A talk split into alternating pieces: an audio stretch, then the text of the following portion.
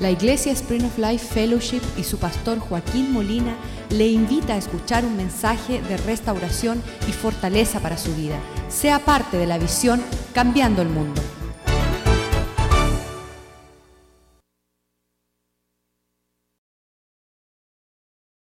Gracias por tu palabra, que no retorna vacía. Te doy gracias que, que cuando tú lanzas tu palabra, Señor, con el propósito por el cual tú la lanzas, cumple su propósito. Bendice tu palabra y que sea fértil en nuestros corazones y que pueda llevar mucho fruto y una cosecha que te glorifique. Que tu palabra esta mañana sea una lámpara para nuestros pies y luz a nuestra senda. Que sea el pan de vida que nutre nuestro espíritu. Que sea esa espada de doble filo que penetre lo más profundo entre el alma y el espíritu para hacer resplandecer tu luz en el medio de las tinieblas.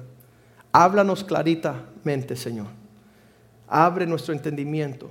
Cáusanos saber, Señor, el propósito de nuestra existencia y los días y el término de nuestra vida bajo el sol.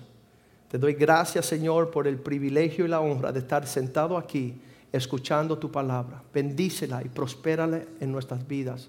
Te lo pedimos en el nombre de Jesús. Amén y amén. Efesios capítulo 1, versículo 9.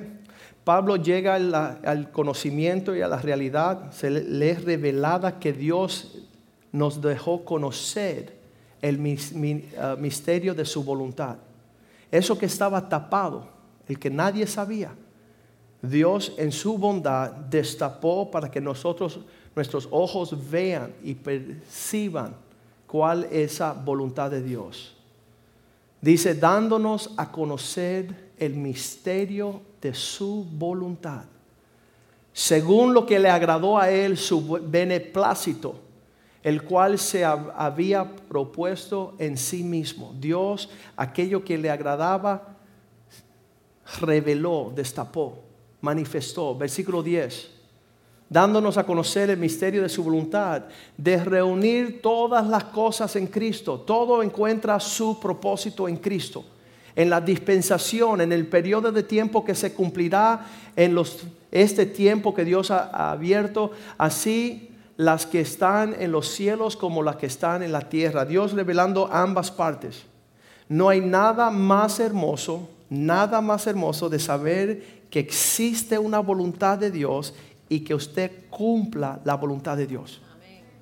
Mucha tarea se nos da para poder alcanzar. De hecho, uh, hubieron tiempos de la voluntad de nuestros padres. Yo deseo que un día tú te hagas abogado, ingeniero, un día tú puedas ser un contador, un hombre de negocio y hacer la voluntad del Padre terrenal es de mayor gozo y satisfacción. Pero lograr ser la voluntad de nuestro Padre que está en el cielo es lo máximo y que nadie te robe ese gozo. Si leemos el Salmo capítulo 4, Salmo 4, versículo 7, en el Salmo 4, versículo 7 dice, Señor, tú me diste alegría en mi corazón mayor. Diga conmigo mayor. ¿Cuánto han gustado de un alto nivel de alegría? Nada como el hacer la voluntad de Dios. Él dice, Señor, tú llenaste mi corazón de alegría a normas mayores que aquellos que estaban llenando sus graneros de grano y mosto. Hay alegrías en este mundo que alcanza grandes eh, propósitos y éxitos y te llena eh, del corazón de alegría. Anoche estábamos viendo uh, el hermano de Armando Raúl Ibanes, que dio en el noveno lo sacó del parque, dio un home run y estaban perdiendo por dos y eso es mayor alegría, pero no comparado a aquellos que están haciendo la voluntad de Dios. Aquellos que llenan sus graneros de grano y sus um, tinajas de, de, mosto, tienen vino alto, no compara nada a la alegría que nosotros disfrutamos en hacer la voluntad de Dios. De hecho, tenemos este joven que tenía una música, una, un equipo de rock y él había alcanzado el la mayor alcance de su carrera musical, donde uh, Nirvana estaba conocida en todo el mundo, estaba llenando estadios, estaba eh, ganando dinero, haciendo los discos de mayor venta y su mayor sentido del gozo es ponerse una escopeta a su rostro y volarse los sesos. Porque el vacío de haber alcanzado un nivel de éxito fuera de la voluntad de Dios no es alegría verdadera. La verdadera alegría se encuentra en poder saber que estás desarrollando el propósito por el cual fuiste creado. Y si tú haces cualquier otra cosa, vas a sentirte como un miserable y no vas a poder dormir de noche. Eh, ejemplo, el versículo 8 dice así, Señor, como yo tengo una alegría mayor, en paz me acostaré y así mismo dormiré. Tendré la paz, el descanso de saber que estoy andando en la voluntad de Dios que no estoy viviendo para sí mismo, haciendo lo que yo quiero, sino que estoy agradando al Padre, porque tú, solo tú, Jehová, me haces vivir en una confianza. Solamente cuando estamos haciendo la voluntad de Dios podemos descansar en paz. Podemos estar tranquilos sabiendo que Dios todas las cosas la hace hermosa en su tiempo. Estamos viviendo según los tiempos del Señor. Es bien importante saber que hay metas personales y esta no te hace exitoso. Cumplir con tu propia voluntad no te hace exitoso, llenar tus propios sueños no te hace exitoso, sino aún estando en un estado ah, siquiera, y no sé si usted está de acuerdo conmigo, que si uno va a dejar de ser su propia voluntad es un tiempo de sufrimiento. Estaba Cristo sufriendo gotas de sangre, diciendo, Señor, pasa de mí esta copa, mas no se haga mi voluntad. Yo sé que es difícil lo que me estás pidiendo, pero estoy dispuesto de hacer lo que tú quieres. Y yo he experimentado hacer la voluntad de Dios en mi vida y muchas veces he tenido que decir que no a la voluntad de los demás. Muchos clientes míos me decían, Joaquín, vamos a poner una cadena de restaurantes, se conocerán en toda la Florida, vas a tener mucho dinero. Y yo le decía, es que yo no rijo mi vida por el dinero, yo rijo mi vida por la voluntad de aquel que me llamó. Un abogado me dijo, Joaquín, tú eres un abogado bueno, ven a mi firma, vas a ganar mucho dinero. Es que yo no rijo mi vida por el dinero, yo rijo mi vida por agradar al Padre.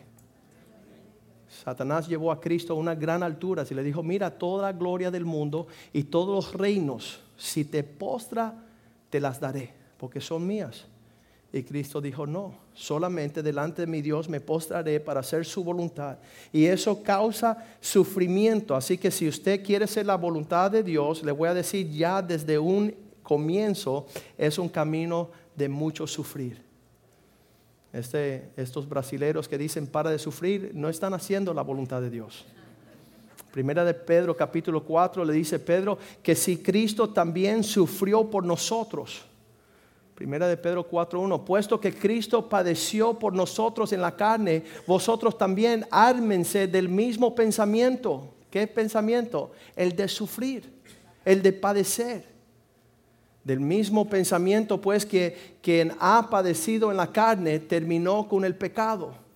Porque ya pasó mucho tiempo nosotros viviendo según esta carne, trayendo deleites de que todo me va a ir bien. Ahora es el tiempo de que nosotros nos neguemos a nosotros mismos. Versículo 2 dice, pues para no vivir el tiempo que resta en la carne, nos queda un tiempo. ¿Cuánto todavía le queda un tiempo en la carne? ¿Verdad? A menos que piense morir esta tarde.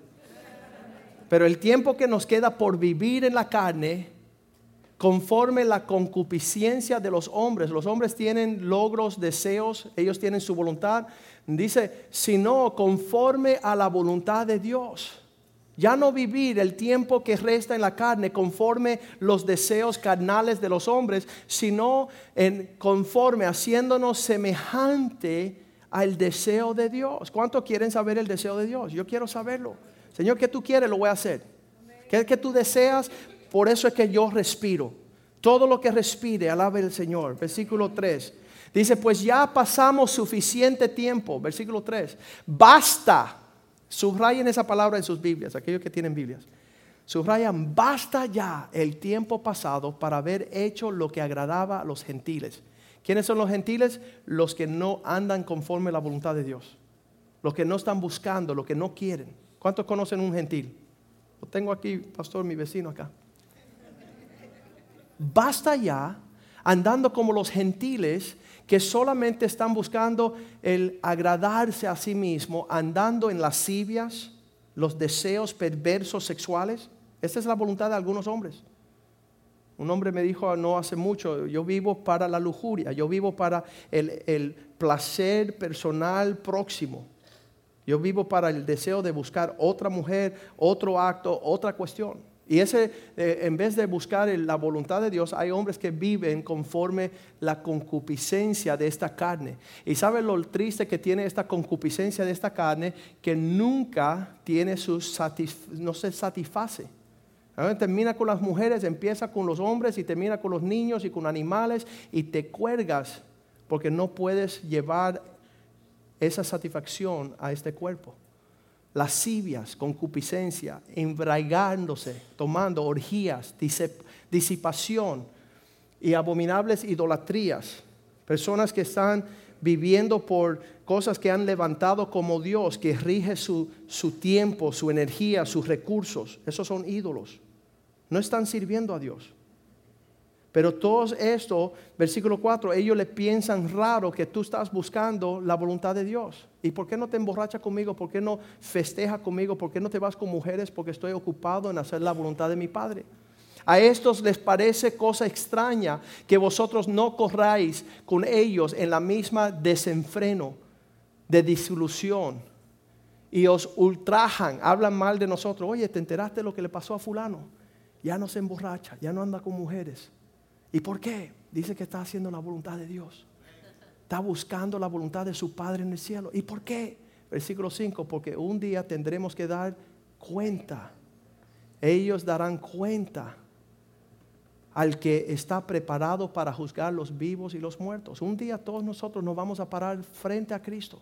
Y vamos a tener, sabes, yo con 16 años, 16 años cuando llegué a la iglesia, me preocupó el día en que yo me iba a enfrentar al Señor. Y no iba a tener excusa. Y dije, bueno, pues si acaso, yo, yo me entrego a ti, pero tú me tienes que salvar. Hasta luego. Tenemos que arreglar cuentas con el Señor. Usted no se va a parar delante de un tribunal de esta iglesia. Un, un pastor vino de Cuba, estuvo en esta iglesia un tiempo y, cometió un acto um, vergonzoso. Y él dice, Joaquín, ¿me van a juzgar en la iglesia? Le dije, no, nosotros no estamos en, en el oficio de juzgar, pero un día te vas a parar delante de uno que juzga. Y él vas a tener que dar cuenta por tu necedad. Vas a tener que dar cuenta cómo tú vives. Y yo si a los 16 años supe ese entendimiento, ese temor de Dios, usted lo debe de saber también que un día daremos cuenta aquel que eh, todo el mundo separará, el vivo y los muertos separará, y él juzgará. Versículo 6, y es por esta razón que predicamos, porque esto también ha sido predicado el Evangelio a los muertos para que sean juzgados en carne según los hombres, pero vivan en el Espíritu según Dios. Dios mío, haznos conocer tu voluntad. Queremos saber qué es lo que tú deseas. Sabemos en 1 de Juan 2.17 dice que este mundo pasará. Nada justifica que nosotros le dedicamos otro propósito. El mundo pasa y sus deseos, todos estos, estos deseos desordenados van a pasar de tiempo, pero aquel que hace la voluntad de Dios, ese brillará por toda la eternidad. Ese será uno que marcará los tiempos Dirá, Señor, yo en la tierra vine a hacer tu voluntad, vine a cumplir tus propósitos. Durante mi tiempo en la tierra vi tu gloria. Un amigo mío fue invitado a ir a jugar a las grandes ligas. Lo conocimos el mes pasado.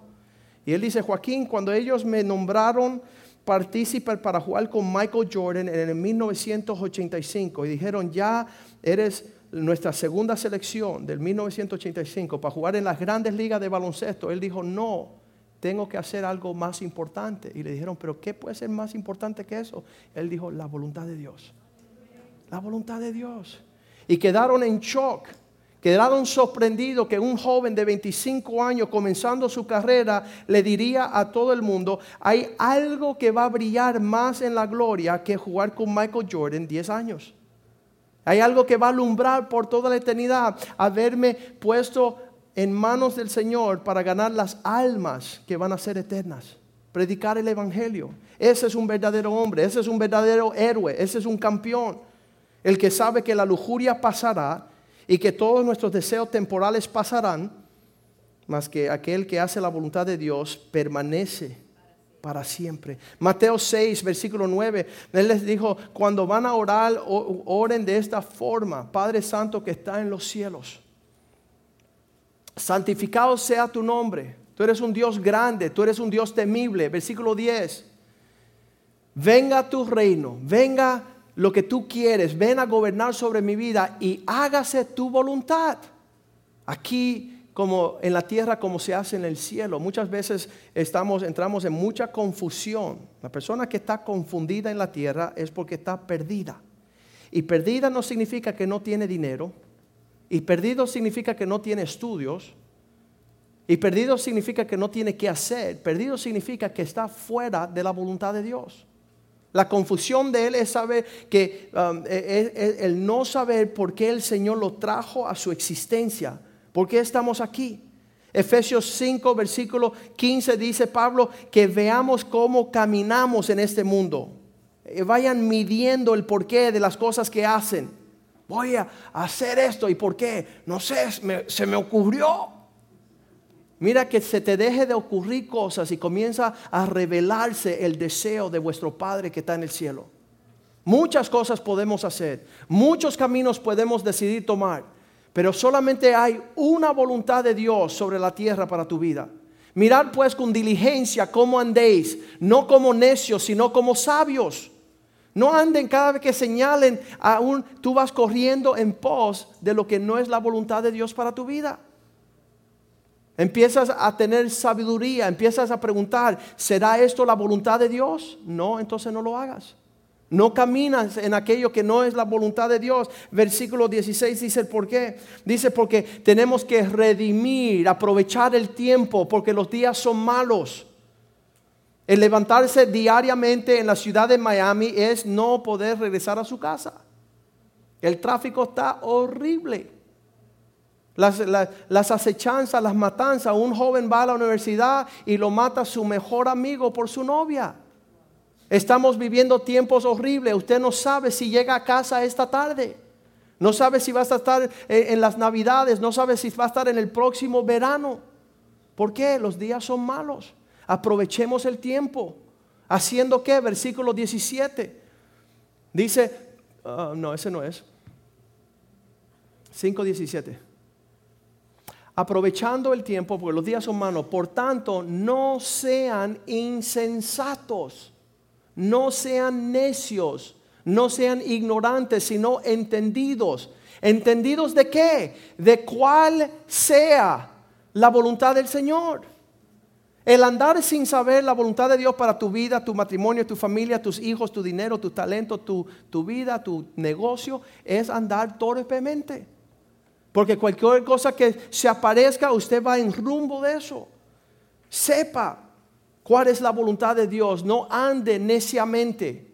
Un día andé neciamente. Decía, la voluntad de Dios y quién es Dios. Y voluntad dónde y cuándo y cómo. Hoy sé que estoy en la voluntad de Dios. Hoy sé que estoy buscando más que nunca la voluntad de Dios. Hoy estoy tratando de percibir la voluntad de Dios para mis hijos que están ya llegando a un tiempo donde dejan la escuela. Y quiero poder señalarle el camino de la voluntad, no mía, la de Dios en sus vidas el propósito de Dios para ellos, con quién se casarán, dónde vivirán, cuál será su anhelo. Todo eso está allá en el secreto del corazón del Señor. Y no tenemos que andar como necios. ¿Sabes cómo hacen los necios? Oye, papá, sí, mi hijo, ¿qué pasa? Bueno, es que yo no sé cómo voy a vivir. Bueno, vete y pregúntale a tu mamá. Muchos años los hijos fueron dirigidos a sus mamás, a sus abuelos. Yo no sé, los padres sin conocer. ¿Por qué? Porque no buscaron, no supieron, no sabían cómo dirigir a sus hijos en la voluntad de Dios. Dirigir tu vida en la voluntad de Dios es lo que dice próximamente, versículo 18, que para saber la voluntad de Dios no se sucede con mucho tomar, sino mucho llenarte del Espíritu de Dios. Cuando tú te saturas del Espíritu de Dios, es imposible no saber la voluntad de Dios. Reúnete con aquellos eh, que, que, están inundados en la presencia del Señor, que beben, que comen, que, que miran, que, están saturados de la presencia del Espíritu. No sea, no que tu confianza no sea otras cosas, sino antes bien, sed llenos del Espíritu. Si quieres saber qué Dios tiene con planes, llénate del Espíritu. Pastor, ¿cómo es eso? Como los otros espíritus, el cual tú te llenas. Un espíritu de ira, un espíritu de contienda, un espíritu de lujuria, un espíritu de, uh, embraguez. Hay muchos espíritus que vienen a querer habitar en nosotros. Dile que es un idiota. Eso es un espíritu de contención. Porque el Espíritu de Dios te va a decir, perdónalo. Lleva paz a esa situación. Termina los argumentos, las controversias. Llénate del Espíritu. Gálatas 5:22. Estos son el fruto del Espíritu.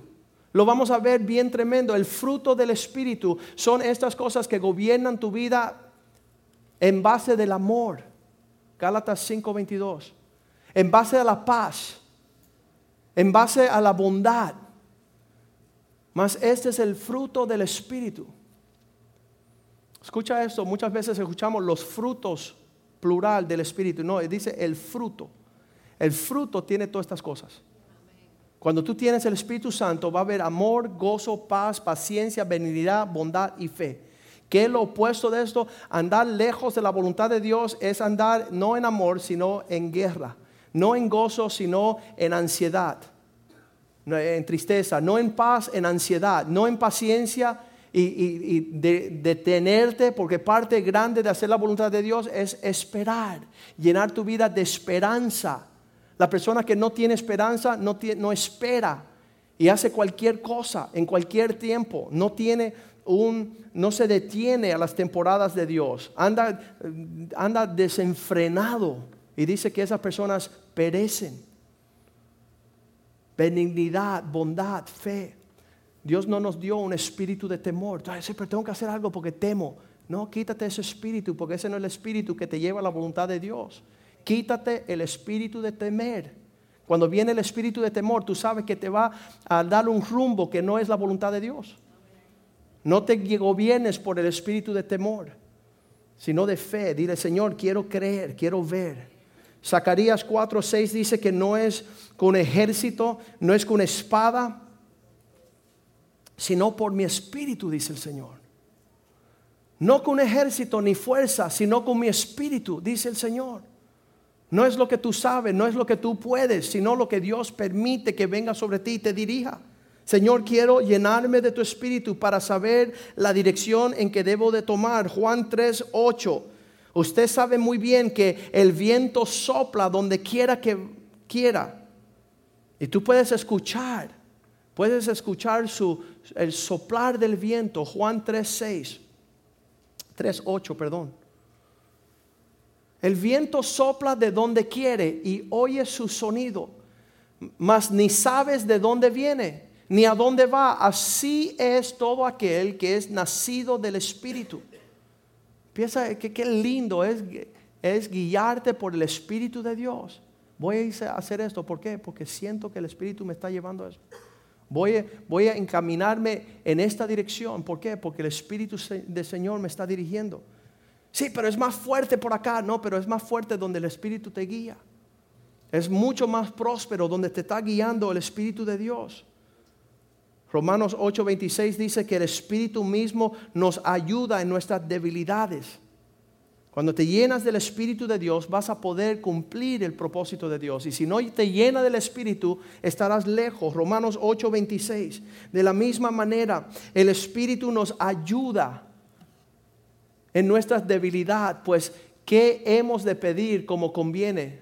No lo sabemos, pero el Espíritu mismo intercede por nosotros con gemidos indecibles.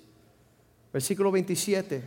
Y este espíritu, e, espíritu escudriña los corazones, sabe cuál es la intención del Espíritu porque conforme la voluntad de Dios intercede por los santos, el Espíritu Santo cuando tú lo dejes guiarte, tú permites que Él ore por ti, empieza a orar la voluntad de Dios.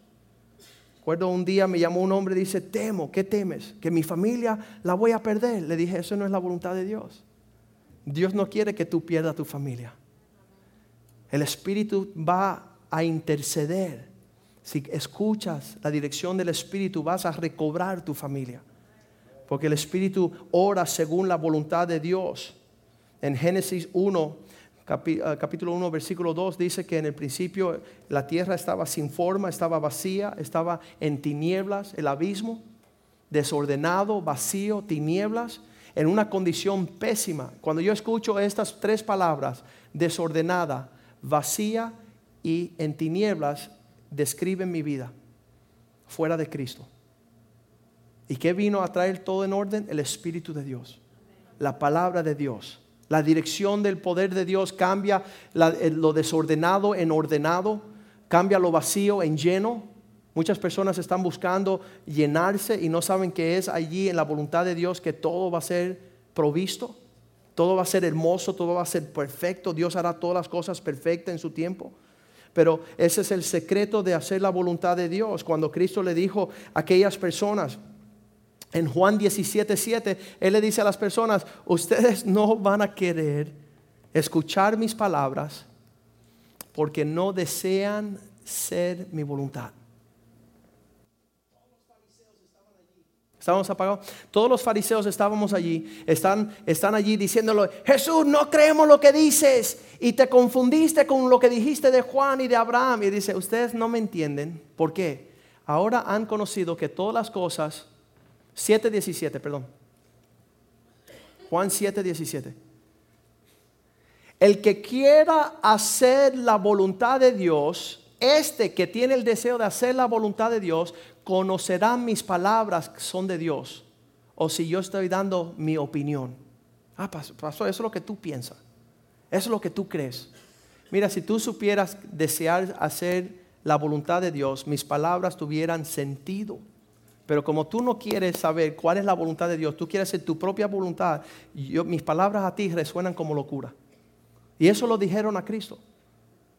Ustedes sabrán que lo que yo estoy diciendo está de acuerdo a la voluntad de Dios y que las palabras que yo digo están ciertas cuando ustedes dejen de hacer su propia voluntad. Muchas personas llegan a la iglesia, muchas personas leen la Biblia, muchas personas escuchan la prédica, pero yo no he conocido muchas personas que desean hacer la voluntad de Dios. Aquellos que están dispuestos a pagar lo que sea. Estaba diciendo yo el otro día a los hombres acá que cuando yo empecé a conocer que la voluntad de Dios era real, si me hubieran dicho párate de cabeza, me lo hubiera hecho. No hubiera preguntado el por qué porque yo deseaba encontrar el propósito por el cual Dios me había creado. Y las personas que están marcando esa pauta empiezan a andar y están dispuestas a hacer lo que dice Romanos 12.1, que presenten sus cuerpos, sus vidas enteras, decir, Señor, yo me ofrendo y me presento como un sacrificio vivo. Así que hermanos, os ruego que por la misericordia de Dios, que presentéis vuestros cuerpos en sacrificio vivo apartaos para buscar lo que le agrada a Dios, que es lo lógico de nuestro servicio a Dios. Versículo 2. Que no sean conformes a este siglo, que no tomen la forma de la forma que hacen las cosas las personas que no buscan la voluntad de Dios, sino sean transformados por medio de la renovación de vuestra mente, que cambien su forma de pensar para poder comprobar qué es lo bueno, de la voluntad de Dios que es agradable y perfecta. Pablo dice, es imposible conocer la voluntad de Dios a menos que tú te presentes, como estamos cantando hoy. Lo podemos cantar, para hacerlo es diferente. Yo me rindo a él. Yo lo puedo cantar lindo, pero hacerlo es candela. Uh, tomamos el timón, yo manejo. Yo voy, yo hago, yo... Pero cantarlo es lindo. Solamente con el Espíritu de Dios podemos rendirnos a Él, presentarnos enteramente para saber qué planes tiene Dios con este hombre, esta mujer. Estaba apuntando yo también cuando llegó Cristo, la forma de hacer la voluntad de Dios, lo vemos claritamente en Romanos 10, 7. Cuando Cristo dice, Señor, yo, de mí está escrito en tu libro. Tienes que saber esto, antes de que tú existiera, Dios tenía propósito. Dios no te trajo aquí por traerte. Es el 10.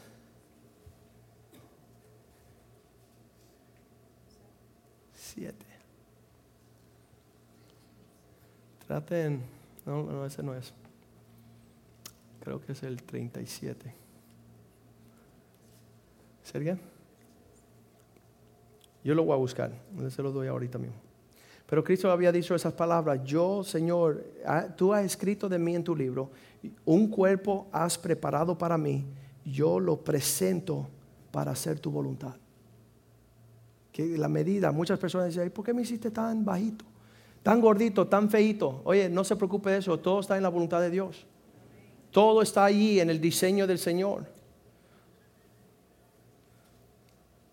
Hasta los hombres habían dicho, ¿y por qué el Señor hizo las mujeres tan lindas para que tú te allegara? Y entonces, ¿por qué la hizo tan tonta para que ella se te acercara a ti? todo tiene su propósito, todo tiene su diseño. Usted no pregunte. Uno preguntó, ¿qué tonto es Dios? ¿Por qué no puso los melones pesados en las matas grandes y los puso en el piso? Y después las nueces chiquititas las puso altas en el árbol, para que no te cayera en la cabeza. Todo tiene su propósito. Dios tiene propósitos hermosos. Tú te entregas a Él y empiezas a vivir lo, lo, que satisface de nuestra existencia. Muchas veces tenemos ah, falta de perdón entre nosotros mismos. No entendemos por qué el Señor ha hecho las cosas como la ha hecho.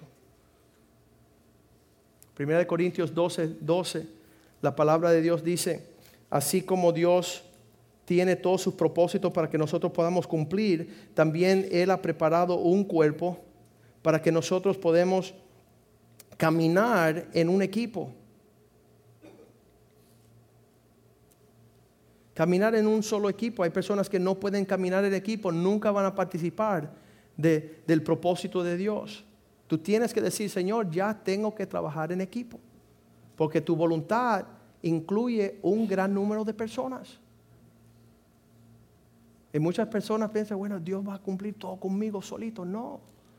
Si no eres parte del cuerpo, mira lo que dice ahí, porque así como el cuerpo es uno, tiene muchos miembros, pero todos los miembros del cuerpo, siendo muchos, son un solo cuerpo, así también Cristo, versículo 13.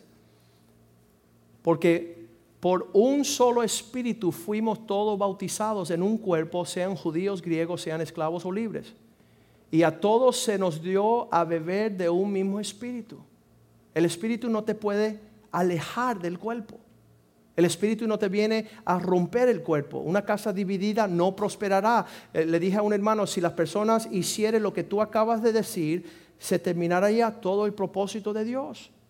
No es el propósito de Dios una separación, un romper, un dividir. Eso no es de Dios. De hecho, en la palabra de Dios dice, marcar tal persona porque no le pertenece a Cristo. Mirar tal persona que no puede caminar en equipo, ese no es de Cristo. Es bien importante, hasta Cristo trazó esa línea bien fuerte en Marcos 3:35, cuando vinieron su mamá y sus hermanos y tocaron y dijeron, mira, tu familia está afuera. Dijo, no, la familia mía es aquellos que hacen la voluntad de mi Padre. Yo no tengo familia fuera de la voluntad del Padre. Porque todo aquel que hace la voluntad de Dios, ese es mi hermano, ese es mi hermana, ese es mi mamá. Es una línea bien fuerte. ¿Y, qué de nuestra familia? ¿Le interesan ellos la voluntad de Dios? No, entonces ellos no están en familia. Ellos están en otro espíritu. Ellos están en otra voluntad. Ellos están caminando según otra medida. Y cada vez que yo he tenido un, un roce, una separación, así, esa ha sido la medida. Personas que no desean conocer la voluntad de Dios. El último hombre le dije, ¿tú sabes que no es la voluntad de Dios que tú te separes? Sí, yo lo sé. ¿Y tú sabes que es la voluntad de Dios que tú te quedes? Sí, yo lo sé. Ah, bueno, si ya tú lo sabes y lo haces de todas maneras, entonces no hay más nada que hablar. Porque son personas que no desean hacer la voluntad de Dios, que no desean hacer la voluntad del Padre. Y Cristo marcó esa pauta bien tremenda. ¿Y cuál es esa pauta? Efesios 2.12. En una vez estábamos separados de Cristo y lejos de sus promesas. En aquel tiempo estábamos sin Cristo. Estar fuera de Cristo, estar fuera de la voluntad de Dios, alejado de las ciudadanías, alejado de los pactos de la promesa, alejado de la esperanza, sin Dios y sin esperanza en este mundo. Los que no están corriendo tras la voluntad de Dios no tienen esperanza, porque solamente en la voluntad de Dios hay esperanza. Si no estás esperando los acontecimientos de lo que Dios ha escrito, entonces no es esperanza. No es el cumplimiento de los deseos de Dios. Están alcanzando otra cosa. Hechos 13, 36 dice la palabra de Dios que David sirvió. Diga conmigo, servir. La voluntad de Dios en tu vida es que tú puedas servir. Y siempre decimos, el que no sirve, no sirve. Servir tu generación. ¿En qué? ¿En ser músico, poeta y loco? No. Eso no es el servir. Es servir en la voluntad de Dios. No es ser mecánico, no es ser vendedor de carros, no ser músico, no ser ah, ejecutivo, no ser hombre de negocio, es poder servir a Dios. Hechos, estamos en Hechos, ¿verdad? 13:36. Porque la verdad, David, habiendo servido su propia generación según la voluntad de Dios, después durmió y fue reunido con sus padres y vio corrupción. Ya lo enterraron. El propósito de nuestra existencia es servir nuestra generación. ¿En qué? En la voluntad de Dios. Que cuando las personas topen contigo, que tú puedas darle lo que es según la voluntad de Dios. Eh, primera de Tesalonicenses 4.1, también hay veces que, no, versículo 3, perdón. Primera de Tesalonicenses 4.3 dice, esta es la voluntad de Dios, porque muchas veces vamos jugando con la voluntad de Dios. Yo creo que estoy haciendo la voluntad de Dios. No, mira, esto es, pues la voluntad de Dios es vuestra santificación y que te apartes de toda inmoralidad sexual todo que sea una perversión, una torcer, lo sexual, es, es uh, salirte fuera de los propósitos de Dios. Un adulterio, una fornicación, pornografía, homosexualidad, lesbianismo, todas estas cosas vienen a turbarte para que no alcance el propósito de Dios. Me preguntó un hombre, y, estuvo aquí el año pasado para esta época, para octubre. Después del servicio corrió para afuera. ¿Y por qué dice que no puedo ser homosexual? dije, porque no vas a tener hijos y Dios quiere que tenga hijos y a los seis meses se colgó. El hombre se mató. Entonces muchas veces nuestra perversión sexual nos lleva lejos de la palabra y el propósito de Dios. Pues la voluntad de Dios es vuestra santificación. Sepárate para los santos. Versículo 4 dice que podamos hacerlo en tal forma, versículo 4, que cada uno tengas vuestro propio saber cómo tener su propia esposa en santidad y honra, que podamos tener una, una, una relación sana que no te turbe, no en pasiones de concupiscencia, de lujurias, como los gentiles que no conocen a Dios. Dios quiere que tú tengas paz en tu hogar y nunca vas a tener paz si no estás en una relación de acuerdo a lo que Dios edifica. Siempre va a haber, ah, va, a haber contienda, va a haber ah, situaciones torcidas y Dios quiere tu paz. Que nadie tome, versículo 6, que nadie tome, ninguno agravie e engañe en nada a su hermano, porque el Señor es vengador de todo esto, como ya os hemos dicho y testificado. Y finalmente dice en versículo 7, porque Dios no os llamó a la inmundicia, a lo que no es limpio, sino a lo santo, a lo limpio, a lo puro. Dios no quiere que tú estés en problemas. La voluntad de Dios es que tú tengas paz, no tengas una enfermedad. Versículo 8 dice, así que el que desecha esto no desecha el consejo del pastor Joaquín, sino a Dios que también nos da su Espíritu Santo. Nos da la forma de vivir para alcanzar la paz. Ese otro versículo era Hebreos capítulo 10, versículo 7. Hebreos 10, 7, volvemos a él. Entonces dije, he aquí que vengo, oh Dios, para hacer tu voluntad. Me he preparado para hacer lo que a ti te agrada, como está escrito de mí en el rollo.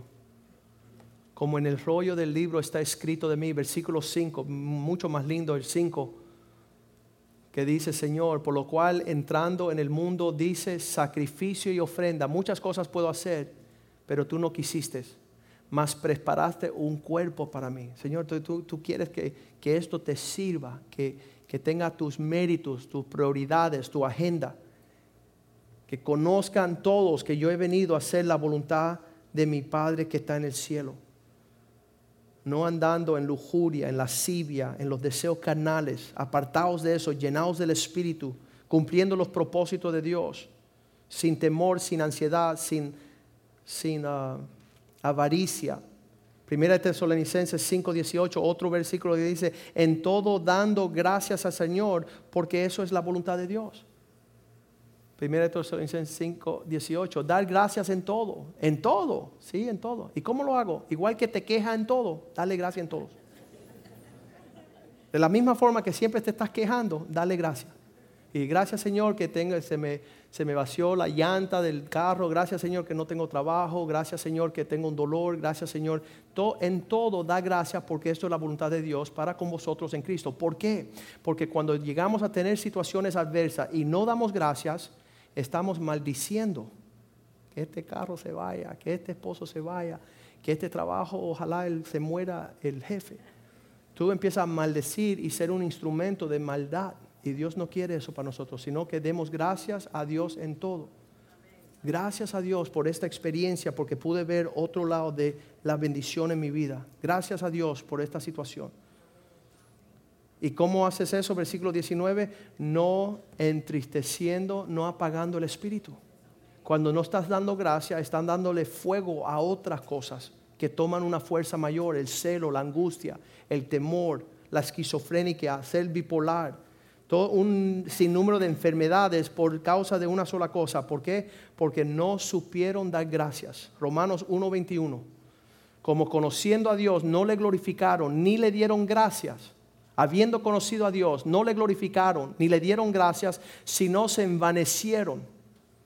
Cuando tú das gracias, tú estás poniéndolo en una perspectiva eterna. Cuando no estás dando gracias, estás pensando que se terminó la historia. Y no se terminó la historia. Dios va a cumplir un propósito. Pero ellos como no le glorificaron, no le dieron gracias, se envanecieron en su razonamiento y su necio corazón fue entenebrecido. Vinieron las tinieblas te empiezas a quejar y Satanás es el primero que llega para darte más del aliento en ese sentido. Primera de Pedro 2.15 dice, este es la voluntad de Dios. ¿Qué es la voluntad de Dios? Hacer el bien. Porque cuando tú estás viviendo en la voluntad de Dios, dice Pedro, porque esta es la voluntad de Dios, que haciendo el bien, siempre haga el bien. Los demás son acallados, los ignorantes, los hombres insensato. Los demás que no tienen la palabra de Dios, no tienen el propósito de Dios, no alcanzan el por qué estás viviendo como estás viviendo. Juan 6, 39, y con esto terminamos, dice, esta es la voluntad de Dios, del Padre que me envió. Esta es la voluntad. Que de todo lo que me diere no pierda yo nada, sino que lo resucite en el día postrero. Dios no desea que nadie perezca, Dios no desea que nadie falle la voluntad de Dios. Mateo 18, 14.